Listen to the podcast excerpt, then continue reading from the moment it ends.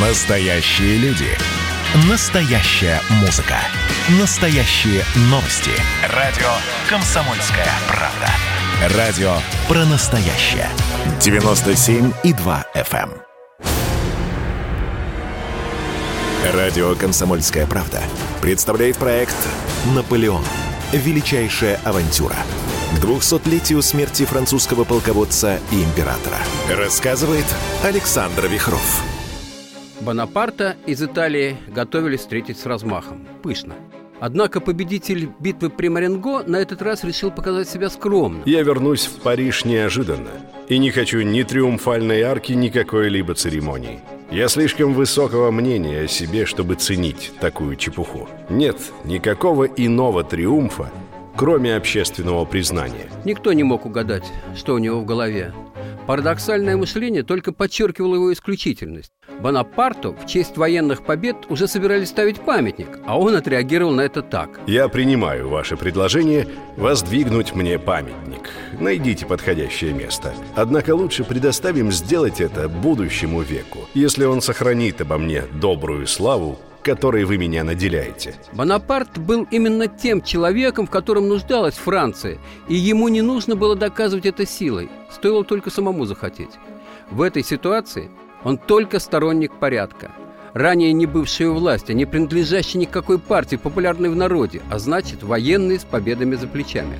Поэтому Бонапарту после его военных подвигов государственная власть досталась легко и перешла бы к нему вообще без борьбы, если бы он не добивался так упорно сохранения формальной законности, что получалось у него, в общем-то, не очень удачно. А в чем состоял политический талант Бонапарта? Он исповедовал убеждение, что власть, обоснованная на насилии, недолговечна. Он говорил – знаете ли, что меня больше всего восхищает на этом свете? Насилие не способно что-либо создать. В мире существует только две силы. Сила ума и сила меча. Но надолго всегда побеждает ум. Это только одно из орудий его власти. Куда как важнее общественное мнение, глаз народа. И поскольку Бонапарт больше полагается на ум, чем на меч, он все решительнее стремится к порядку и миру, чем к войне – к началу 1802 года Бонапарт представал в Европе уже миротворцем. Спустя два года после того, как он захватил бразды правления, Франция имеет мир с Австрией, Пруссией, Баварией, Неаполем, Испанией, Португалией, Россией и даже с Англией. Итог. Сосуществование новых идей со старыми властями. В Центральной Европе все страны, кроме Швейцарии, управлялись тогда королями да князьями. И во внутренних делах в своей стране он держит курс на сплочение наций, мир и порядок. А что значит для него порядок? Это равенство. Чем больше сфера его власти, тем увереннее чувствуют себя люди в системе, которая гарантирует каждому профессионалу положение в обществе. Бонапарт ценит только умелых и способных. Только их он выдвигает и дает власть над тысячами. Повсеместно он создает и приводит в действие то, что мы сейчас называем социальным лифтом. Только личности, а не происхождение или партийная принадлежность. Только энергия и компетентность. По такому принципу собран и Государственный совет. 20 чем-то человек. Вот заседание. Во главе первый консул. Стол специально подобран овальный. Это подчеркивает равенство. За одним столом сидят и якобинцы, и роялисты, и называют они друг друга граждане. Ну, тоже известный нам прием. Система сдержек и противовесов в действии. Здесь ценен только интеллект. И Бонапарт создает атмосферу, где каждый может быть услышан. Важно детально изложить мнение авторитетов в области права. Это всегда впечатляет.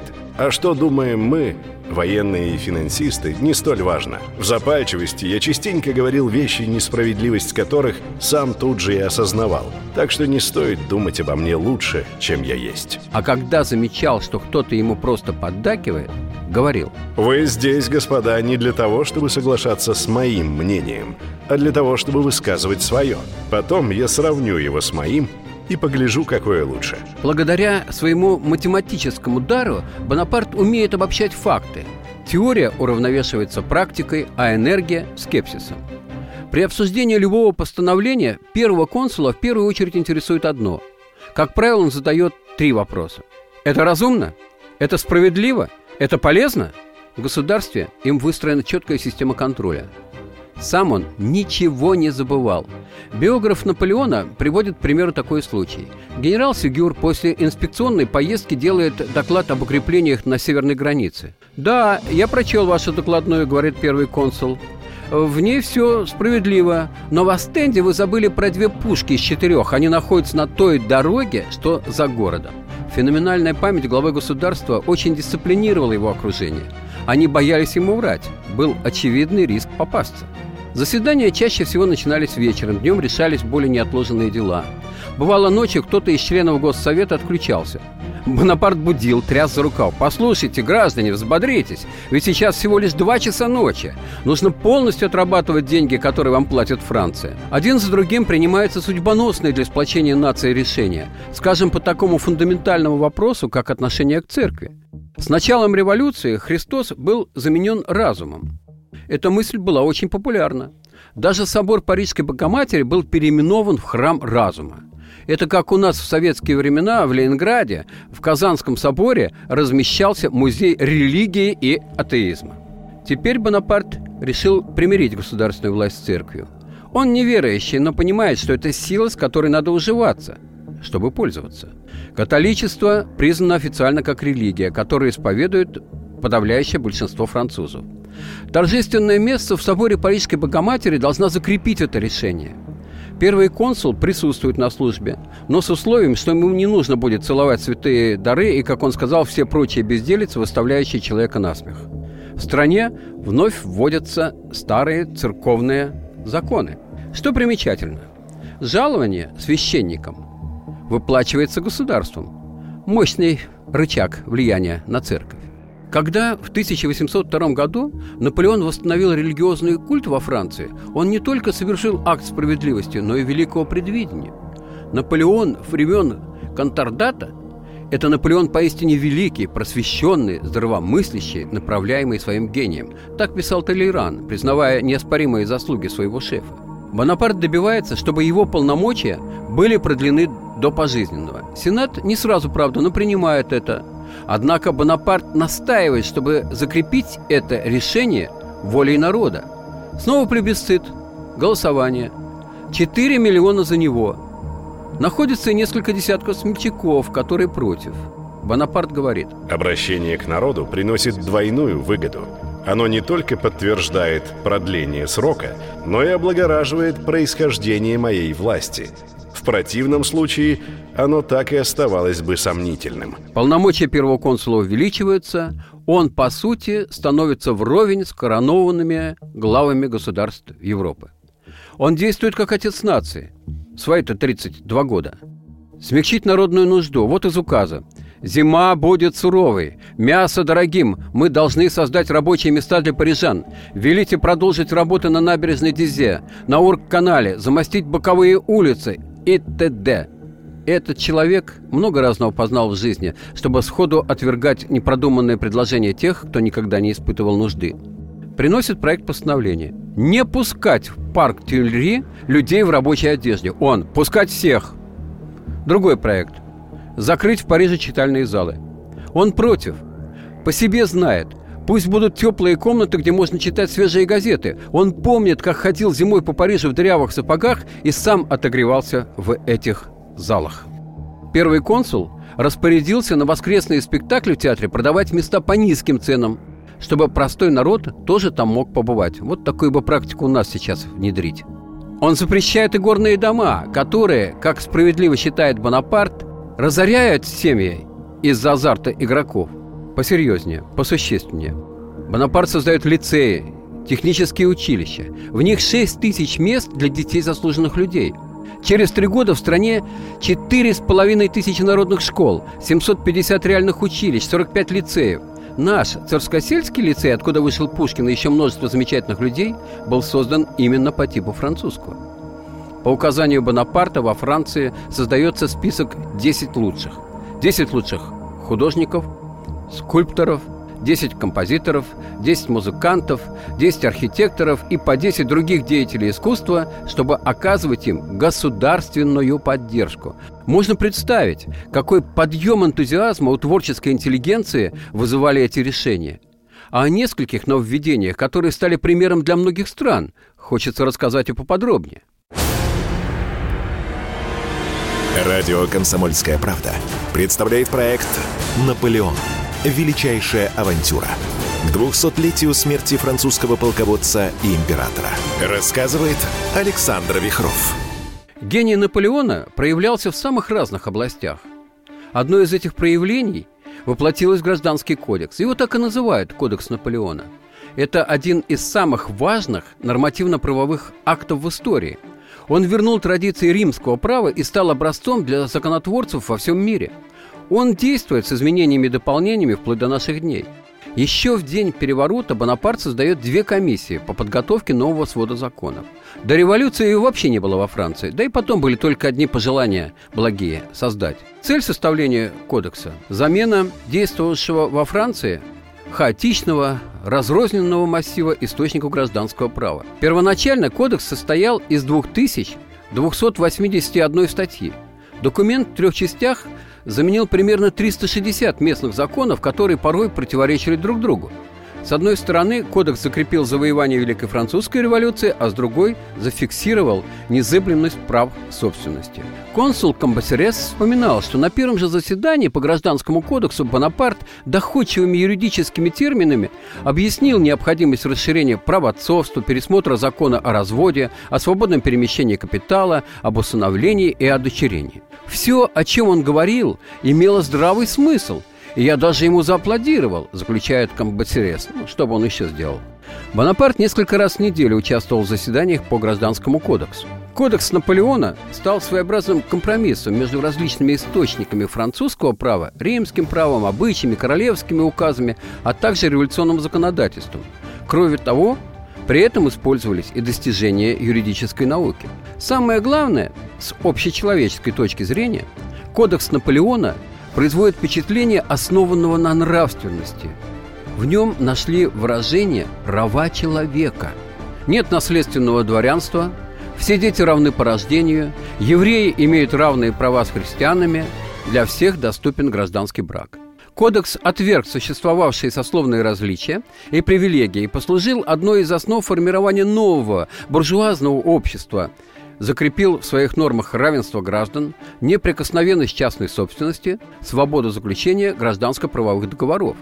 Единственный кусочек, в котором не было особого прогресса, касался женского вопроса. Здесь превалировали патриархальные взгляды на брак и семью, характерные для рубежа XVIII-XIX веков – ну, тут, наверное, сказалось и корсиканское влияние на Наполеона.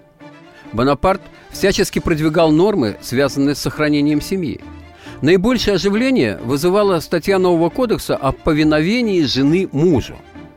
Кстати, это закрепленное в кодексе положение и через 200 лет после его смерти аукается Наполеону – вот весной этого года в американской прессе в преддверии памятной даты появились статьи, где, помимо всего прочего, Наполеон обвинялся в сексизме.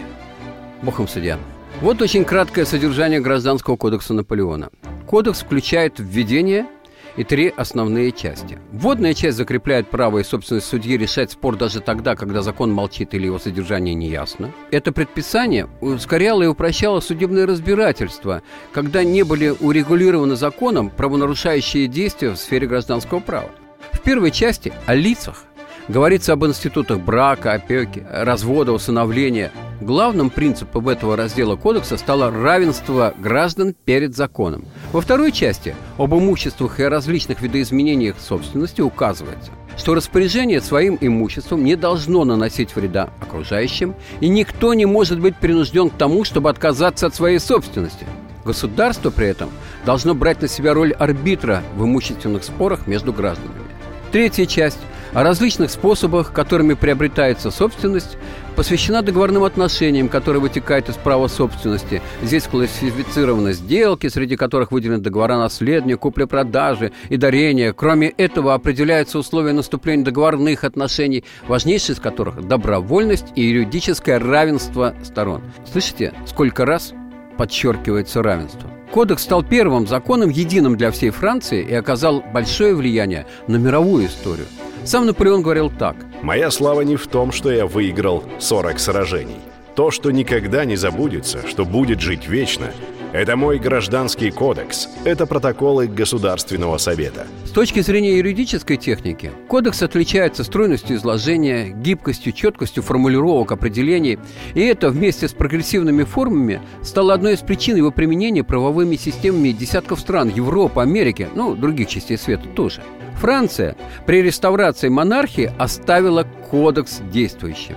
Большинство статей кодекса сохраняет действие в своем первоначальном или измененном виде и в Пятой Республике, ну, как принято называть период Франции с 1958 года по настоящее время. Еще одна гениальная придумка Наполеона – это Орден Почетного Легиона. Этот орден новый вид денег и имеет другую ценность, отличную от обычных. Их источник неисчерпаем. Только эти новые деньги могут служить наградой за деяния, которые обычными деньгами не оплатить.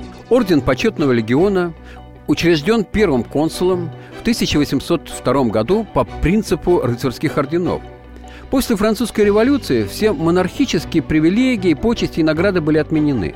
Для республики нужно новое, что должно было служить идее объединения нации после революционных потрясений.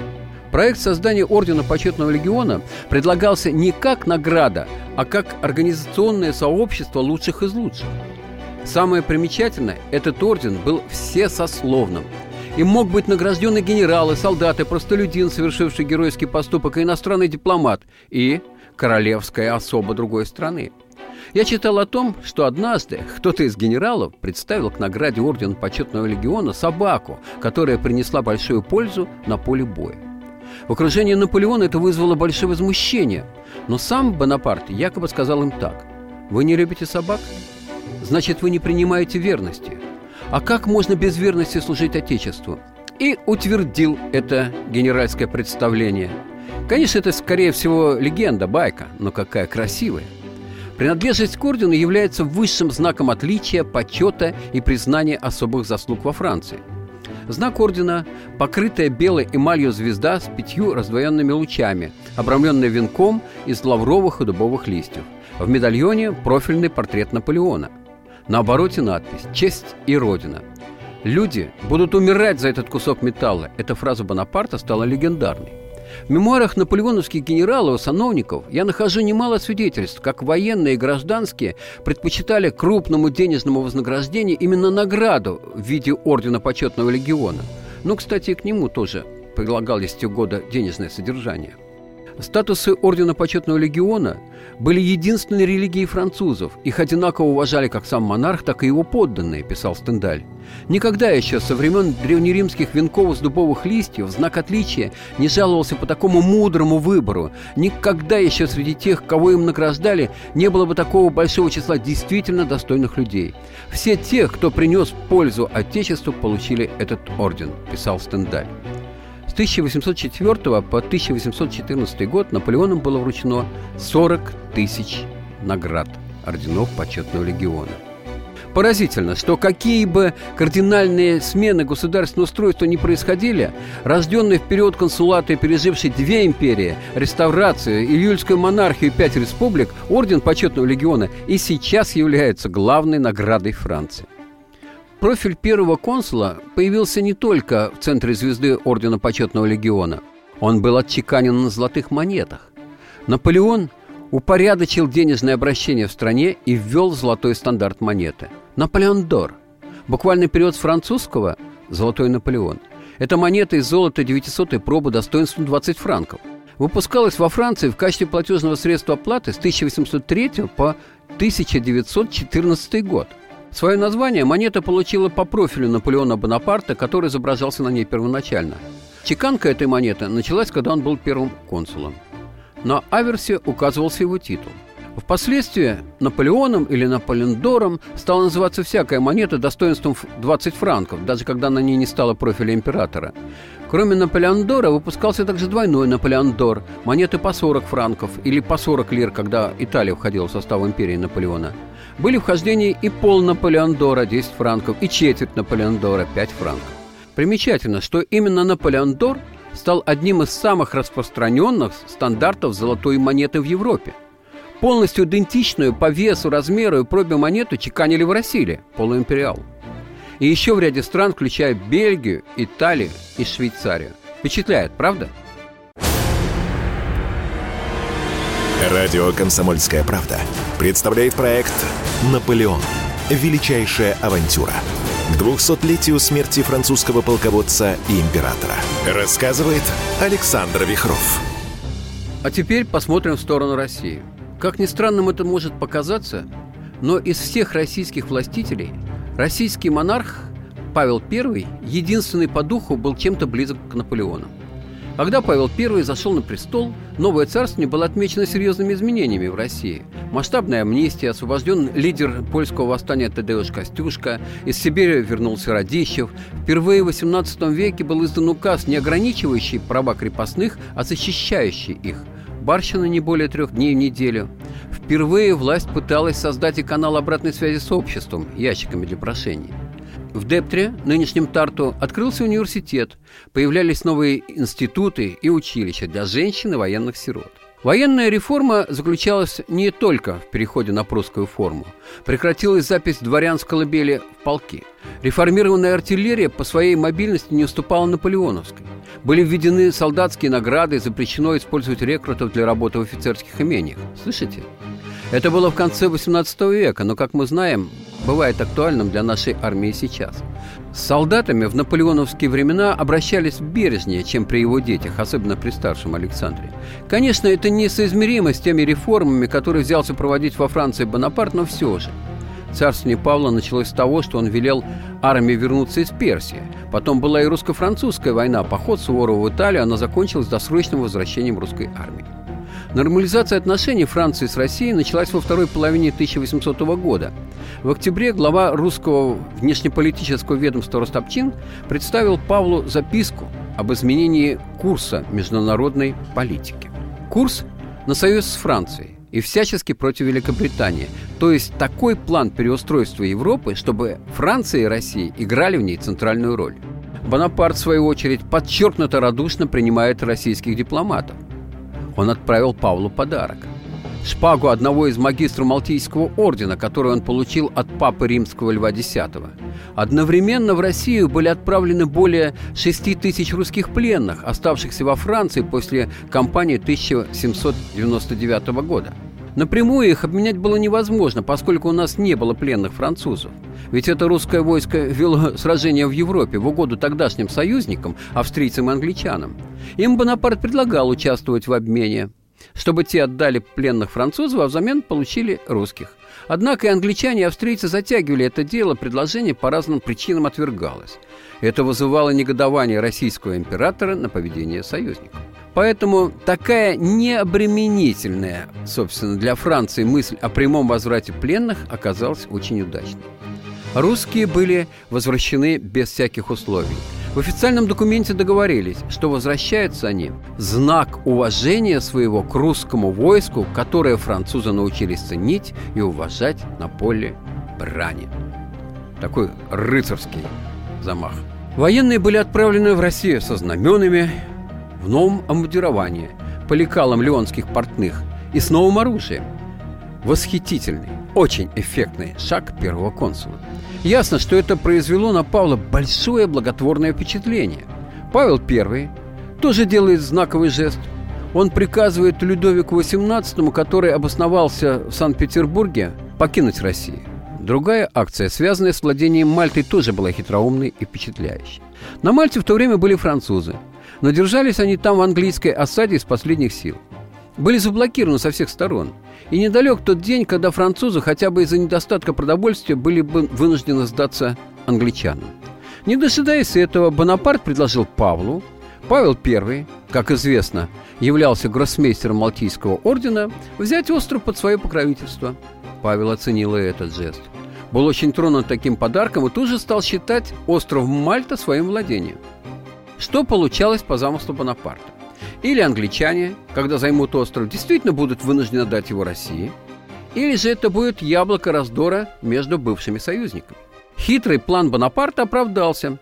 Павел I потребовал от Великобритании передачи ему столицы ордена святого Иоанна Иерусалимского, Лавалетту. получил решительный отказ. Тогда Павел в ответ наложил запрет на английские суда и задержал в русских портах где-то около 300 судов. И приказал еще топить их при попытке удирать. Позже Англия захватила Мальту, которую Павел считал своим владением. Он же был великим магистром. Павел I посчитал это предательством, ведь в то же время Россия и Англия были союзниками против Наполеона. Ну, в общем-то, это и привело к созданию русско-французского союза против Англии, который был еще не оформлен формально. Бонапарт имеет к этому союзу очень горячее желание. Такой альянс привел бы к распаду антифранцузской коалиции, первое. Новый расклад сил и возможность создания уже коалиции антибританской. На исходе 1800 года впервые напрямую обмениваются письмами глава республиканской Франции Бонапарт и российский монарх Павел I. Причем эти послания их друг другу встречные – 21 декабря 1800 года датировано первое письмо Бонапарта русскому царю. В нем предложение заключить союз между двумя могущественнейшими мировыми державами. Союз двух стран, при котором, цитирую, «оружие выпадет из рук Англии, Германии и других держав». 30 декабря 1800 года первое прямое послание Павла к Наполеону со словами – я не говорю и не хочу спорить ни о правах, ни о принципах различных образов правления, принятых каждой страной. Я готов вас выслушать и говорить с вами. Эти письма, повторяю, были перекрестными, и они как бы ознаменовали движение двух стран друг к другу. Кстати, вместе с письмами в дальнейшем Первый консул посылал российскому императору все памфлеты, публикуемые в Британии против него, документы, подлинные и поддельные, оскорбительные для Павла – а еще острые карикатуры. Ну, до этого английские художники были большие мастера. Павла это сильно злило, и тем более он хотел поквитаться с обидчиками. В общем, антибританский тонус у русского монарха стараниями Бонапарта только возрастал. Англичане контролировали морские коммуникации. Ну, на их собственном острове их было не достать. И родилась идея нанести удар с другой стороны. Изгнать англичан из Индии – причем сделать это совместно в составе двух армий, русской и французской. Экспедиционный корпус должен был дойти до Индостана посуху. С точки зрения французских интересов, военное вторжение в Азию с целью завоевания Индостана могло бы привести к краху Великобритании и кардинально изменить геополитический расклад в мире. Вкратце, проект выглядел так – 70-тысячный экспедиционный корпус, половина французов, половина русских, из них 10 тысяч казаков, под командованием генерала Массена, о чем настаивал Павел I, должен был за 4 месяца достичь берегов Инда. Планировалось, что в мае 1801 года французские части по реке Дунай попадут в Черное море. Затем пересядут на суда русского флота и доберутся до Таганрога. А оттуда уже пешим путем французы дойдут до берега Дона – переправиться. А там уже переход до берега Волги в районе Царицына, нынешний Волгоград. После чего по Волге французские войска должны спуститься на судах до Астрахани. И там к ним должны присоединиться русские войска. Объединенный экспедиционный корпус через Каспийское море на купеческих судах попадет в Персию, а оттуда двинется уже к реке Инд. Понимаю, что воспринимать на слух такой маршрут сложно. Но если посмотреть на карту, это, конечно, расстояние извилистое и гигантское. Авторство этого проекта по Индии до сих пор частенько приписывает Бонапарту. Ну, конечно, ему хватало авантюризма в крови, но это был бы для него уж перебор.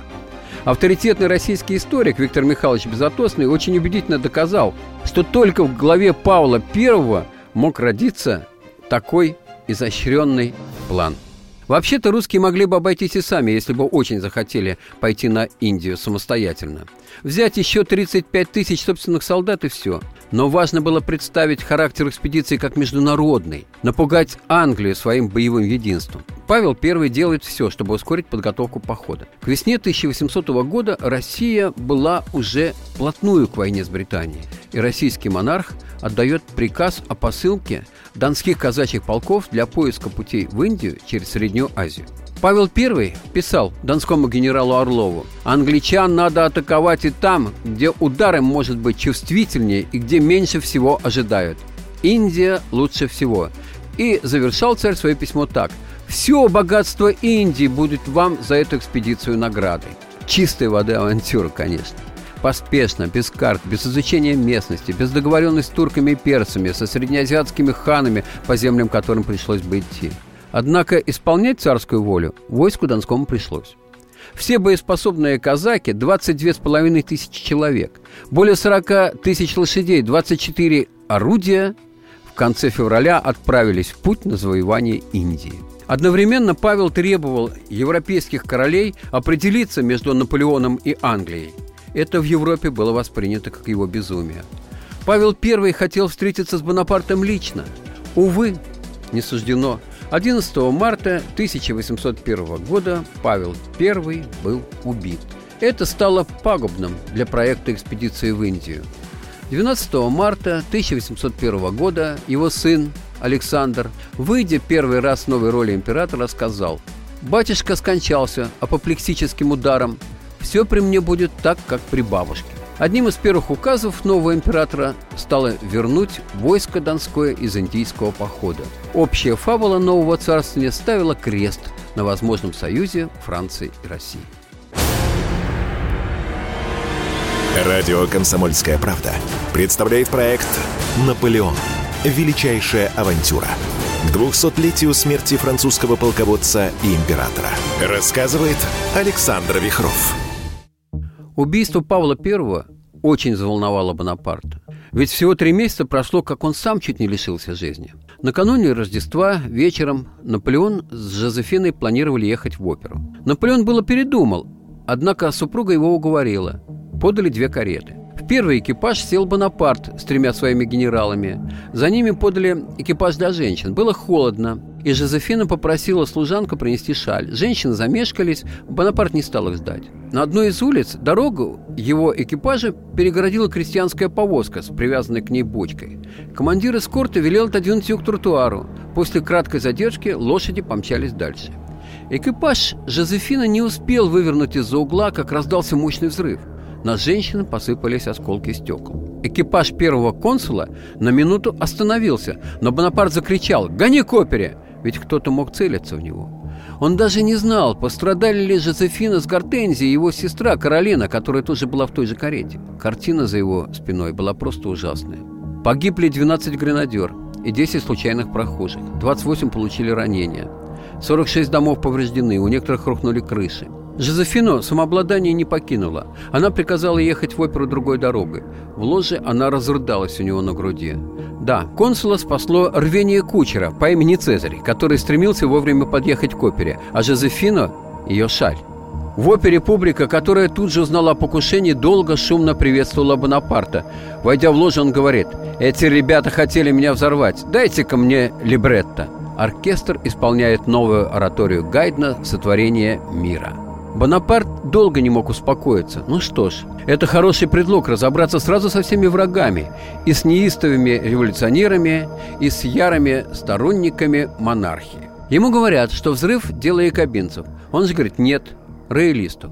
Ну, в общем, достанется и тем, и тем. По поводу покушения предлагает принять крутые меры, которые гарантировали бы, наконец, общественный порядок. Спустя 11 дней выходит декрет, по которому 100 человек из числа экстремистов были высланы на Сейшельские острова. Да, в наше время редко кто бы отказался от такой высылки. Министр полиции Фуше тем временем провел свое расследование. Через барышников нашли покупателя черной кобылы, а он сдал других участников покушения. Двое из них попали под гильотину. Туда ему дорога. Но вовсе не они волновали общественное мнение. Бонапарт избавляется от оппозиционеров во власти. Консул Камбасерес, про которого, как я уже упоминал, говорили, что он любую пакость может представить в выигрышном свете, посоветовал первому консулу сделать ротацию в законодательных органах. По Конституции, естественно. Таким образом, пятая часть трибуната и обеих палат отправляется в отставку. Среди них без лишнего шума оказались и наиболее радикальные демократы. Другой шаг против свободы слова. Закрывается 61 газета из 73. Вводится цензура для брошюр и для спектаклей. На заседании Госсовета кто-то упрекнул Бонапарта за это и получил такую отповедь. Вы полагаете, что в этой ситуации можно разрешить сборище? Разве любой журналист не оратор, а его читатели не образуют настоящий клуб? Клевета похожа на масляное пятно, всегда оставляет след. Другое дело в Англии. Там правление старое, а здесь у нас новое.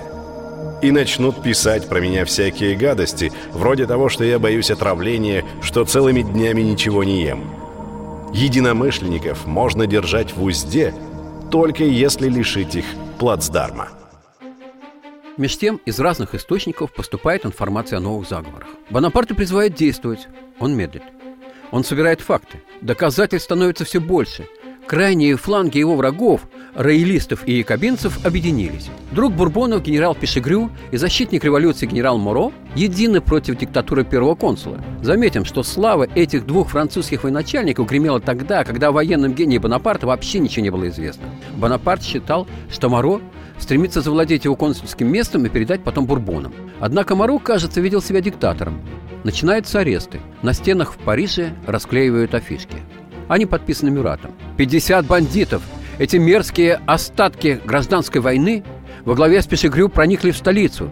Их проникновению способствовал генерал Моро, который все еще находится в наших рядах и передан в руки национального правосудия. Роялисты расклеивают свои агитки.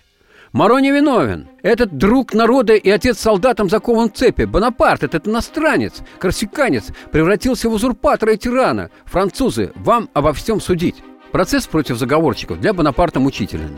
Вина великого Моро доказана полностью, но Бонапарт амнистирует его и высылает в Америку. Пешегрю находят повесившимся в тюремной камере. 13 остальных участников заговора казнят. Один на допросе признался, что в заговоре участвовал кто-то из бурбонов – кто же Может, принц Канде? Принц Луи Антуан де Бурбон Канде, герцог Энгиенский, давно проживает возле самой границы в Бадене. Живет на английские деньги? Первый консул собрал тюрери своих советников. Фуше и Толеран солировали – и им удалось убедить Бонапарта в его же собственных мыслях, принять решение нарушить государственную границу и похитить герцога Энгиенского. Для этой дерзкой операции будет снаряжена целая экспедиция, которую подробно описывает в приказе сам Бонапарт. Сколько судов надо подготовить, чтобы переправить 300 драгун, посланных на захват, на другой берег Рейна, сколько провианта заготовить для них. Драгуны входят в городок Эттингейм, и похищает Луи де Бурбона Канде, герцога Энгиенского. Его пытались предупредить, но принц даже не изменил распорядка дня. Он отправился на охоту. Арестовав несколько мужчин в его доме, драгуны принца долго не могли опознать, пока он сам не сказал, кто он. Через четыре дня он уже был в крепости в Париже. Все это очень тайно. Однако никаких документов, никаких улик против герцога нет. Бонапарт хочет переманить принца под свои знамена. Однако тот тверд и на допросе отвечает четко – Получали ли вы денежное содержание от англичан? Да. Но ведь его имущество было конфисковано, на что-то ему надо было жить. Собирались ли вы нанести визит английским официальным инстанциям? Да, чтобы освободить мою родину. Следовательно, вы пошли на службу к англичанам, чтобы с оружием в руках напасть на Францию? Носящий имя Канде может вернуться на родину только с оружием в руках, говорит герцог Энгиенский. При этом герцог утверждал, что он никогда не принимал участия ни в каком заговоре. Он предпочитает вести борьбу по-рыцарски, с открытым забралом. А еще герцог потребовал личной аудиенции у первого консула. Что ж, это законное требование заключенного. Но тогда надо бы прерывать процесс суда. А жандармский генерал Савари по-своему понял приказ судить безотлагательно, то есть без всяких промедлений. Принца Канде привели на суд. Он был красавец, с длинными каштанными волосами, добрыми ясными глазами, орлиным носом. «Я Бурбон», — с достоинством сказал он судьям, шесть из семи которых были солдатами революции. «Я всегда отстаивал только законные права моего семейства. По рождению, воспитанию, мировоззрению я всегда был врагом вашего правительства. Один из судей пытался было написать записку первому консулу по поводу просьбы герцога о встрече, но Саваре вырвал у него бумагу. «Ваша миссия на этом закончена!»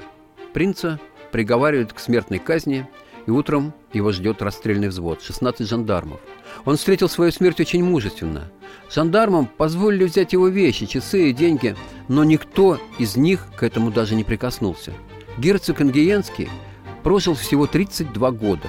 Окружение Бонапарта говорило, что он мог бы изменить свое решение и жалел о поспешной казни. Так ли это? Точку поставил сам Бонапарт за 10 дней до своей смерти, написав завещание. «Я приказал арестовать и судить герцога Энгиенского потому, что это было необходимо для безопасности французского народа, так как граф де Артуа признавал, что в это время по парижским улицам бродили более 60 вооруженных убийц. 60 вооруженных убийц, конечно, много, но какое же отношение имел к ним принц Канде Бурбон? Бонапарт ведь отговаривали от применения к герцогу чрезвычайных мер. Жозефина говорила, не пачкайте руки кровью Бурбона. Мюрат тоже отговаривал. Даже Фуше, в общем, можно сказать, цареубийца, Фуше вспоминал – я сказал ему, что он восстановит против себя всю Европу, если не предоставит убедительных свидетельств участия герцога Энгиенского в заговоре против его персоны. Но, собственно, приговор неправомерен только в одной части. Похищение за границей было незаконно. А так, ведь э, герцог э, действительно имел намерение уничтожить действующую власть. И приговор, в принципе-то, справедлив. Никто бы и не вспомнил об этом расстреле, если бы речь не шла о Бурбоне, символе коронованных правителей Европы. Это был вызов их троном, божественности власти. Весть о казни, конечно, всколыхнула всю Европу но никто не посмел надеть траур, кроме русского двора, хотя Александр I не имел к бурбонам абсолютно никакого отношения. Сам Бонапарт сказал на следующий день, «Теперь они, по крайней мере, знают, на что мы способны. Надеясь отныне, нас оставят в покое». Да, это событие имело огромный политический резонанс. Оно стало не только одним из поводов формирования третьей монархической коалиции против Франции, но и легло несмываемым пятном на репутации Бонапарта. Тогда-то и появилась эта знаменитая фраза «Это хуже, чем преступление, это ошибка». Сам Бонапарт считал, что это слова министра полиции Жозефа Фуше. Но знаменитая фраза приписывалась министру иностранных дел Толерану.